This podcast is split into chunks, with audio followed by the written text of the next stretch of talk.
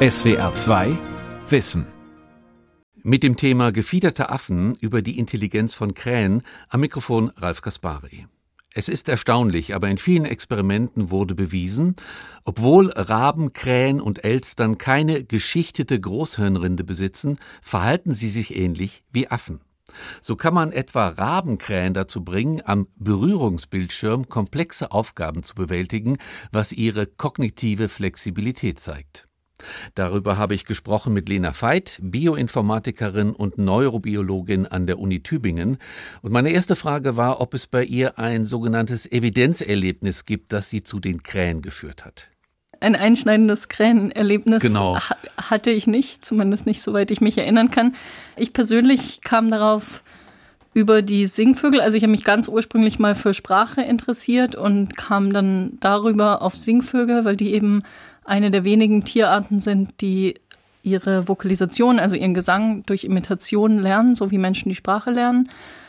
Und hatte dann in der Masterarbeit zum Gesangslernen gearbeitet und für die Doktorarbeit war das dann eine Mischung aus dem Wunsch, einerseits mit Singvögeln weiterzuarbeiten und andererseits in dem Labor von dem Betreuer von meiner Doktorarbeit, der eben sehr viel zu so kognitiven Themen forscht, da wollte ich unbedingt meine Doktorarbeit machen und so kam ich dann zu den Krähen, die eben schlaue Singvögel sind. Also insofern kamen Sie erst spät zu den Krähen, spät in Ihrer Biografie.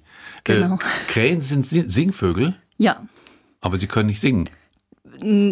Das weiß man nicht so genau. Also Singvögel haben einerseits den Gesang, den sie eben lernen durch Imitation von anderen Vögeln und dann haben sie Rufe, die nach der ganz klassischen Lehrbuchmeinung nicht gelernt sind. Und bei Krähen, das, was man so hört, sind immer die Rufe, aber vielleicht haben sie auch leisere Vokalisationen und an den Rufen ist wahrscheinlich auch irgendwas gelernt. Aber darüber weiß man sehr wenig. Ach so, okay. Wie viele Krähenarten gibt es in Deutschland? Es gibt in Deutschland Rabenkrähen und Saatkrähen, also nur diese zwei. Und beide Arten sind schwarz. Genau, also die Nebelkrähen sind eine Unterart von den Rabenkrähen, wenn ich mich da ganz richtig dran erinnere. Ja. Das weiß ich jetzt auch nicht mehr ganz genau. Ja, doch. Die, die, also Nebelkrähen und die schwarzen Krähen, die wir hier normalerweise sehen, sind beides Rabenkrähen. Was war jetzt, Sie haben es ja schon mal angesprochen, das Thema Ihrer Doktorarbeit genau? Wissen, äh, wissen, Sie noch den Titel? Ja, der Titel meiner Doktorarbeit war Neuronale Korrelate exekutiver Kontrollfunktionen bei Rabenkrähen. Und exekutive Kontrolle, das ist so ein Überbegriff für alle möglichen Funktionen, die es uns erlauben, unser eigenes Verhalten flexibel auf die Umwelt oder eigene Ziele anzupassen. Also alles, was jetzt darüber hinausgeht, einfache Reizantwortmuster automatisch abfolgen zu lassen. Also zum Beispiel Arbeitsgedächtnis lernen, Regeln befolgen, sowas. Oder dann bei Menschen zum Beispiel auch sowas wie Ziele setzen, strategisch planen. Achso, und dann und, haben Sie geguckt, also neuronale Korrelate heißt, ob es für diese Handlungen ähm, bestimmte neuronale Gebiete im Gehirn gibt. Oder? Genau, es ging dann bei mir darum, Korrelate, also in der Aktivität von Nervenzellen zu finden im Gehirn von einem Tier, wo das eben ganz anders funktioniert und anders aufgebaut ist als bei Affen oder Menschen, wo solche exekutiven Kontrollfunktionen normalerweise erforscht werden. Gut, das klingt jetzt sehr abstrakt, ähm, aber Sie haben ja bestimmt ganz konkrete Experimente mit den Tieren gemacht. Mhm. Wie, wie sahen die aus? Können Sie vielleicht mal zwei, drei beschreiben? Ja, also die Experimente sahen immer so aus, dass der Vogel, ich habe den abgeholt aus der Voliere und in seine kleine Station gebracht. Da sitzt der Vogel auf einer Stange vor einem Touchscreen-Bildschirm und da kann man dann verschiedene Bilder zeigen und der Vogel pickt, um seine Antwort zu geben und wird dann von einem Futtergeber mit Mehlwürmern oder sowas belohnt. Und eine Aufgabe war zum Beispiel zum Arbeitsgedächtnis. Da haben wir ein Bild gezeigt und der Vogel musste sich das dann ein bis mehrere Sekunden lang merken und dann später aus einer Auswahl von mehreren Bildern das vorher gesehene Bild wieder auswählen. Und dann kriegt ihr das Futter, die Belohnung. Dann, dann gibt es ein Futter. Genau, ah, okay. einen Mehlwurm oder ein so ein kleines Pellet von ja. Vogelfutter. Was haben Sie dem gezeigt? Was für ein Motiv? alle möglichen Bilder, die haben wir zufällig aus dem Internet runtergeladen. Echt? Ja, was? Autos, Bäume, alles ja. Mögliche? Ja. Echt? Genau, und also die vielleicht ein bisschen interessantere Aufgabe war dann eine Regelwechselaufgabe. Da wurde auch erst ein Bild zum Merken gezeigt und dann, dann kam ein Regelreiz. Das war ein, zum Beispiel ein blauer Ring oder ein roter Ring und diese Regel bedeutet dann gleich oder ungleich. Und dann musste der Vogel später aus einer Auswahl aus zwei Bildern, je nach Regel entweder das gleiche Bild wie das zuvor gesehene oder das jeweils andere Bild auswählen. Und das konnten die Krähen eben sehr gut lösen und auch für Bilder, die sie nie zuvor gesehen hatten. Also so konnten wir zeigen, dass sie eben wirklich das abstrakte Konzept gleich und ungleich verstanden hatten und es auf beliebige Bilder anwenden konnten, Sehr egal was da jetzt drauf war. Genau. Äh, Nochmal zurück zum Arbeitsgedächtnis. Wie, wie, was für eine Kapazität hat das? Was haben Sie daraus gefunden? Die Aufgabe war jetzt nicht designt, die Kapazität zu testen. Also mhm. wir haben wirklich in der einen Aufgabe die immer nur eine Sekunde lang das Bild merken lassen und dann in der späteren äh, Studie, ich glaube, bis zu drei oder vier Sekunden die Bilder sich merken lassen, aber die können das bestimmt sehr viel länger. Aber die Aufgabe war jetzt eher für die neuronalen Aufnahmen eben designt, dass man möglichst viele Wiederholungen kriegt und nicht so sehr dazu zu testen, wie lange kann die Krähe sich wirklich das Bild merken. Weil wenn man das wissen wollen würde, dann würde man eher nur wenige Versuche an einem Tag zeigen mit viel Pause dazwischen. Und dann können die sich das wahrscheinlich mehrere Minuten oder wer weiß wie lange merken. Also das Regelexperiment. Das heißt, die Krähen sind fähig, einfache, abstrakte Regeln zu lernen und danach sich zu entscheiden. Genau. Oder danach zu handeln. Ja. Was passiert dann im Gehirn? Ja, was wir im Gehirn gefunden haben, also wir nehmen dann mit Elektroden die Aktivität von Nervenzellen auf und da wir eben für jeden Ablauf mehrere Wiederholungen haben, konnte man dann eben sehen, dass es zum Beispiel Nervenzellen gibt, die viel stärker auf die eine Regel reagieren als auf die andere Regel. Also hat man zum Beispiel 20 Wiederholungen von der Gleichregel und sieht, hier antwortet die Zelle immer viel stärker als auf die Ungleichregel. Und der Trick war jetzt, dass die Regeln eben nicht nur über diese farbigen Ringe angezeigt wurden, sondern dass wir auch auditorische Reize hatten, also zwei verschiedene Töne, die auch jeweils gleich und ungleich bedeuteten, die man statt der Ringe anzeigen konnte. Und diese Regelzellen haben eben zum Beispiel auf den blauen Ring und auf den Ton, der gleich bedeutet, jeweils genau gleich geantwortet. Und so konnten wir sehen, dass die Zellen wirklich die Bedeutung der Regel kodieren und jetzt nicht das Aussehen von diesem blauen Ring, weil solche Zellen gibt es im Gehirn natürlich auch, die einfach. Und Sie haben sich das Gehirn in Bezug auf Aktivierungsmuster angesehen. Ne? Also wenn Neuronen kräftiger feuern als andere, ist das für Sie ein Zeichen, da ist das neuronale Korrelat zu Hause. Genau, wenn wir eben sehen, dass, dass Nervenzellen in diesem Gebiet, das wir uns angeschaut haben, sehr stark zwischen den Regeln unterscheiden oder auch in anderen Aufgaben, also stark damit korrelieren, welches Bild der Vogel sich gerade merkt oder in einer Lernaufgabe konnten wir eben sogar dabei zuschauen, wie sich diese Selektivität ausbildet für Bilder, wo der Vogel am Anfang nicht wusste, was muss ich damit machen. Und dann hat er während der Ableitung gelernt, die Bilder zuzuordnen. Und dann hat sich gleichzeitig bei diesen Nervenzellen diese Selektivität ausgebildet. Und wir konnten quasi anhand der Nervenzellen immer voraussagen, welches Bild der Vogel am Ende auswählen wird. Haben Sie auch was gemacht zum, ich sag mal, Problemlösungsverhalten? Also ich kann mich erinnern, ich habe das mal im Fernsehen gesehen, es gibt ja viele Experimente, wo Vögel aus einem bestimmten Behältner mit einer bestimmten Technik das Futter rausholen müssen. Dazu müssen sie bestimmte Schritte machen und die Technik einigermaßen im Gehirn integriert haben und damit umgehen können. Genau, also die Verhaltensversuche sind extrem spannend und die habe ich natürlich alle gelesen. Und die Krähen, also das sind hauptsächlich die neukaledonischen Krähen, die da sehr berühmt sind, weil die eben in freier Wildbahn auch Werkzeuge benutzen, Stöckchen oder angespitzte Blätter, um Maden aus totem Holz rauszuholen. Und da gibt es viele Verhaltensversuche mit denen, aber auch mit anderen Krähen, die in freier Wildbahn überhaupt kein Werkzeug benutzen, die zeigen, dass diese Tiere sehr viel physikalisches Verständnis für diese Werkzeuge haben, dass sie kausale Zusammenhänge gut verstehen können. Was macht ein gutes Werkzeug aus? Welchen Stock brauche ich, um diese Aufgabe zu lösen? In welche Ach Richtung so, muss ich verstehe. das Futter hier rausdrücken? Ja. Und das ist alles extrem spannend, aber wenn man jetzt ein neuronales Korrelat dafür suchen würde, das wäre wahrscheinlich ziemlich schwierig, weil ich jetzt gar nicht wüsste, wo im Gehirn man erstmal dann nachsuchen muss und dann sollte so eine Aufgabe auch immer so designt sein, dass man eben möglichst viele Wiederholungen kriegt. Wo, und bei diesen Werkzeugstudien geht es sehr oft um sowas wie Einsicht oder dass der Vogel eben anhand von einem oder mehrere, äh, sehr wenigen Versuchen rausfindet, wie er was machen muss. Und wenn ich jetzt dabei irgendwelche Nervenzellen aufnehme, dann kann ich das nachher ja überhaupt nicht auseinanderkriegen, ob diese Nervenzelle jetzt aktiv war, weil der Vogel irgendwas Bestimmtes sieht oder weil er den Stock berührt oder weil er gleich sein Futter kriegt. Und dafür braucht man eben immer diese vielen Wiederholungen in einer kontrollierten Umgebung.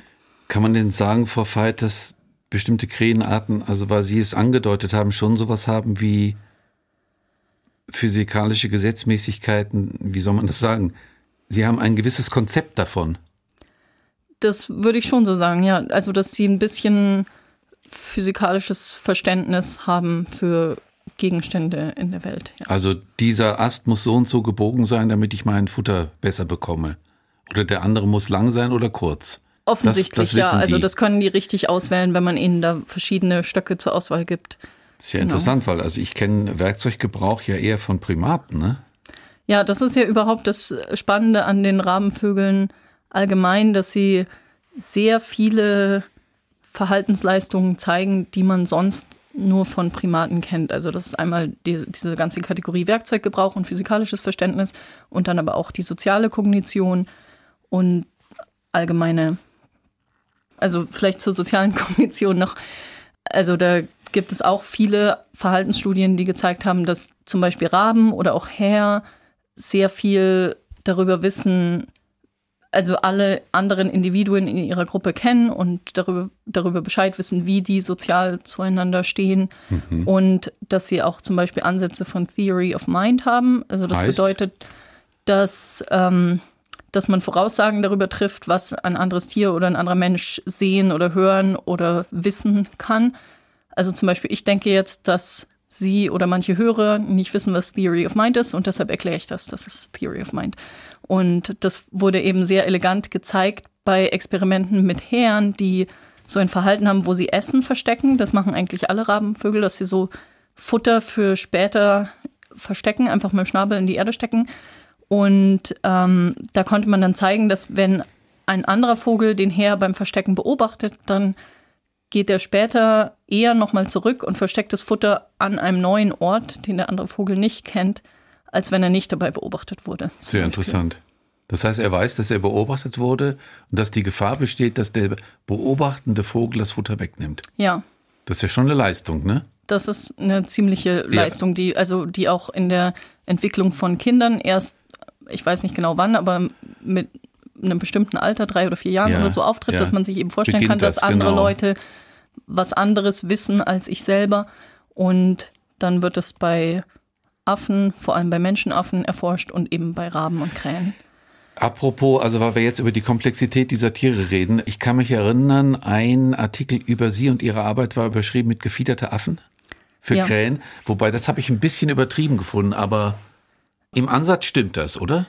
Die ja, Krähe, den, der gefiederte Affe. Den Begriff habe nicht ich mir ausgedacht. Nee, das war der Journalist das, wahrscheinlich, oder? Nee, das ist ein, ein Krähenverhaltensforscher, der das so, so plakativ gesagt hat. Übertrieben würde ich gar nicht sagen. Es ist natürlich kein gefiederter Affe. Ähm, nee, ist ja eine Aber es ist ganz gut, um, um die Aufmerksamkeit darauf zu lenken, dass sie eben in sehr vieler Hinsicht ähnliche Leistungen wie Affen erbringen. Wie war das eben nochmal mit dem Gruppenverhalten, was Sie gesagt haben? Also die wissen genau, äh, haben die auch so eine Ahnung davon von Freund-Feind-Schema innerhalb der Gruppe? Also wissen die, mit welcher Krähe, Krähe A sehr gut kann oder weniger gut? Ich glaube schon, da weiß ich jetzt keine Studie auswendig, aber ich glaube, es gibt solche Studien, dass die quasi die Hierarchie innerhalb der Gruppe ja, kennen und wenn, wenn man dann hört, dass der eine Vogel, der normalerweise nicht dominant ist, mit dem streitet, der dominant ist, dann finden die das komisch oder sowas. Die leben ja in Gruppen zusammen, Krähen, immer. Oder die nicht? leben draußen entweder in Paaren, wenn sie brüten, oder die Jungtiere, die noch nicht verpaart sind, leben in Gruppen. Okay, und gibt es auch Einzelgänger? Und wenn die in Gruppen leben, wie sieht die Hierarchie aus? Gibt es so eine Anführerkrähe? Das weiß ich jetzt oh, nicht. Okay. Diese ganzen Forschungen über die Krähen, die sind ja noch nicht so alt, oder?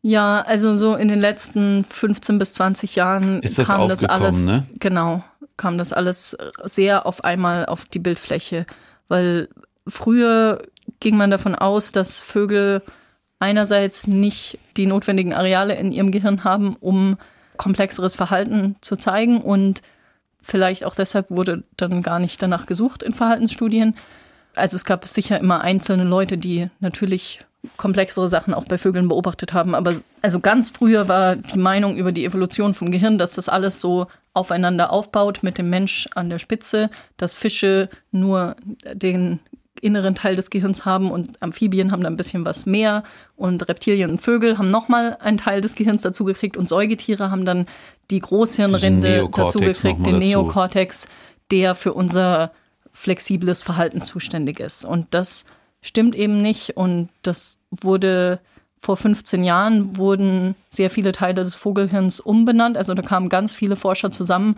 und haben beschlossen, die ganze Neuroanatomie neu zu benennen. Das wirkt jetzt auf den ersten Blick nicht so dramatisch. Es wurde umbenannt von Pallidum zu Pallium.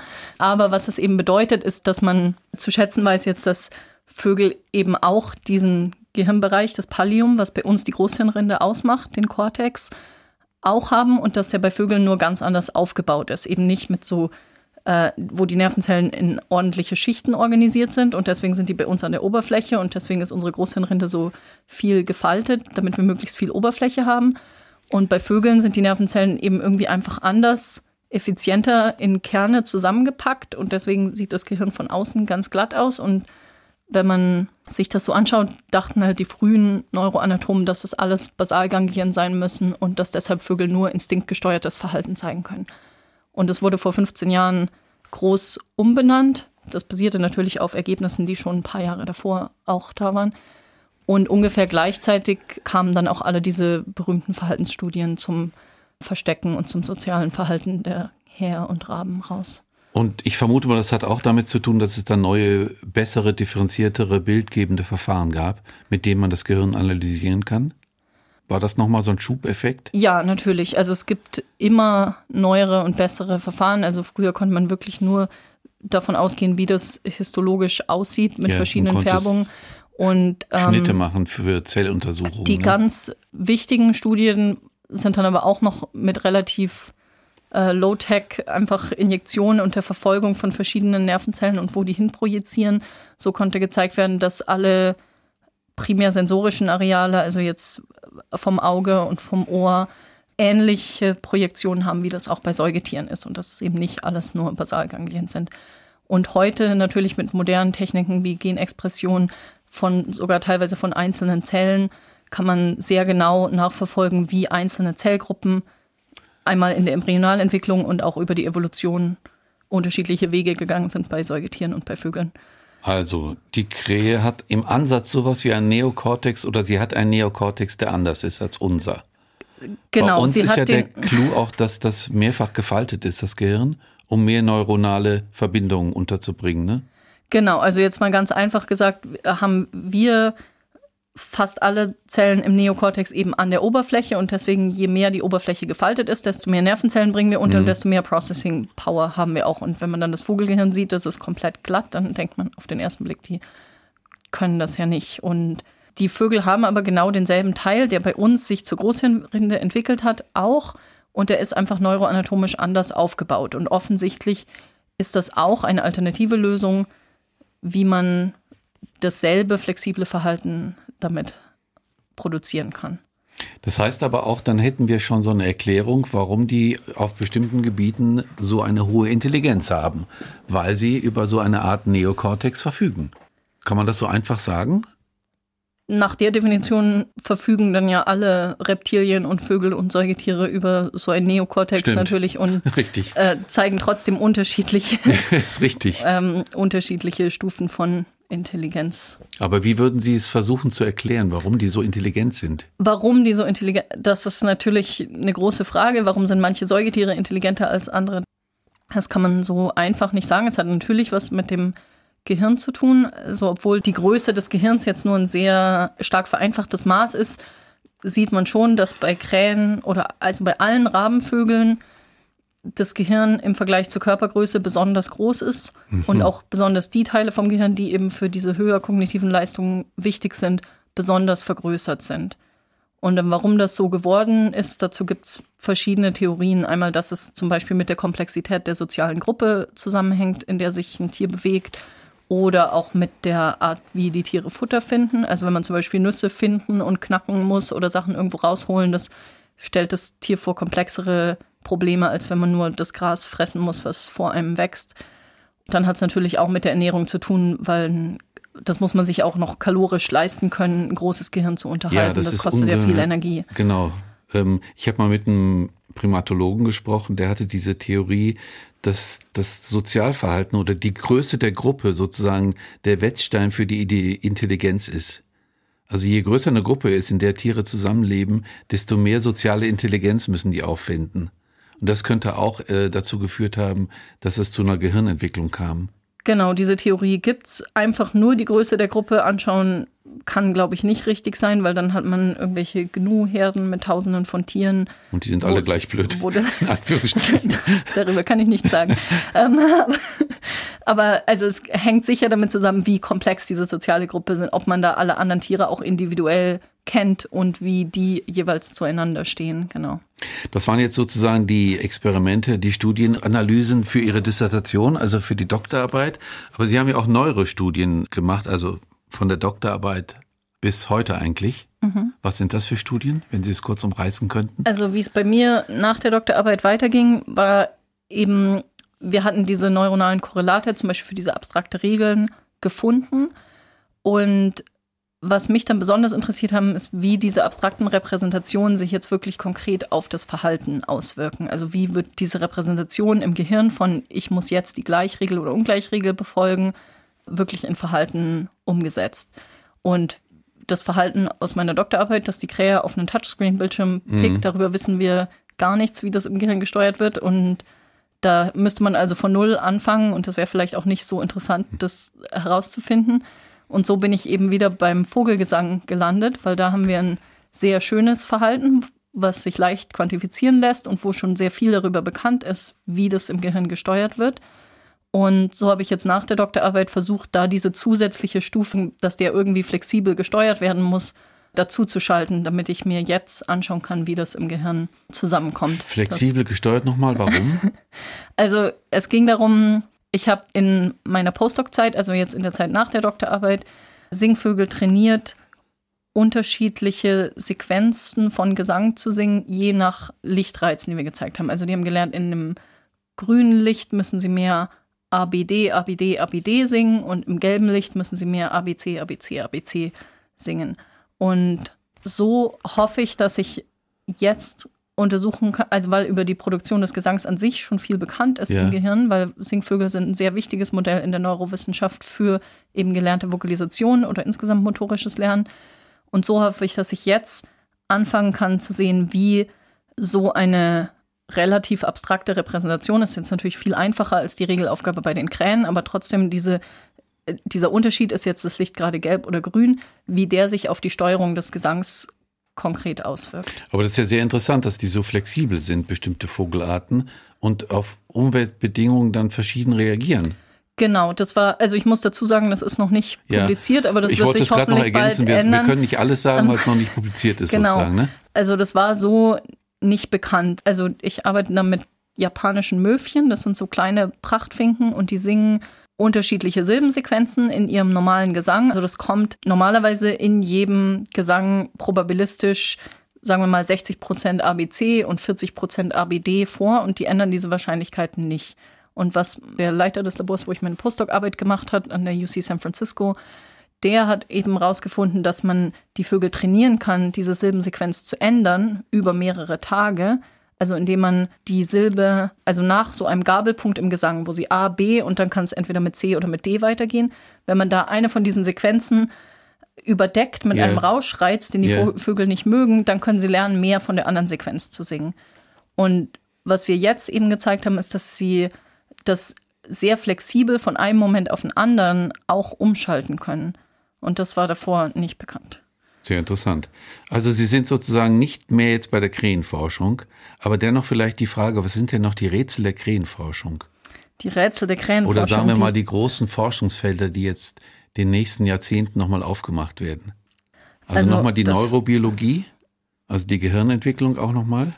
Also ich würde sagen, ja, weil wir da noch extrem wenig wissen und ich hoffe schon, dass man gerade zu diesen interessanten Verhaltensweisen der sozialen Kognition, dem Werkzeuggebrauch, ähm, dass man da irgendwie Wege finden kann, das ein bisschen aufzudröseln, wie die diese Verhaltensleistungen erbringen. Und dann ganz allgemein, wir haben ja schon über die Gehirnanatomie geredet und da ist jetzt allgemein bekannt, dass Vögel auch ein Pallium haben, aber welche Bereiche da wirklich welchen Bereichen bei Säugetieren entsprechen, da wird noch sehr viel daran geforscht. Was mich persönlich, wenn ich jetzt mit Krähen weitergemacht hätte, am meisten interessiert hätte, wäre, wie eben verschiedene Gehirnareale zusammenarbeiten, um solche Aufgaben zu lösen. Also die Hoffnung in meiner Doktorarbeit war ja, also meine ganz persönliche Hoffnung war, dass ich eine alternative Lösung finden würde, mit was für neuronalen Verarbeitungsmustern zum Beispiel solche Regelaufgaben gelöst werden können. Aber was wir dann gefunden haben, ist, dass die neuronalen Verarbeitungsmuster in diesem Gehirnareal bei Krähen, was wir uns angeschaut haben, erstaunlich ähnlich sind wie die Verarbeitungsmuster, die wir schon aus dem Präfrontalkortex von Affen kennen. Mhm. Und zwar bei allen Aufgaben. Und das ist zwar auch extrem spannend, das heißt, dass diese zum Beispiel jetzt spezialisierten Regelzellen diese Art der Verarbeitung irgendwie eine besonders gute Lösung sein muss, weil die im Laufe der Evolution mehrfach sich, unabhängig genau. voneinander entstanden ja. sein muss. Aber ich denke, wenn man mehrere Gehirnareale anschauen würde und wie die zusammenarbeiten, dann muss man irgendwann auch Unterschiede finden, weil es kann gar nicht sein, dass das alles genauso funktioniert wie bei Affen, weil die Gehirnareale auch ganz anders miteinander verbunden sind. Ja, das wird noch interessant werden, denke ich. Aber wir können ja noch mal als Resümee festhalten, dass man jetzt in der Forschung dabei ist, die Intelligenz ganz vieler Tierarten und besonders auch Vogelarten erkannt zu haben und da weiter zu forschen. Ne, das ist ja, glaube ich, ein richtiger Paradigmenwechsel äh, gewesen. Ja. Ne? Ja.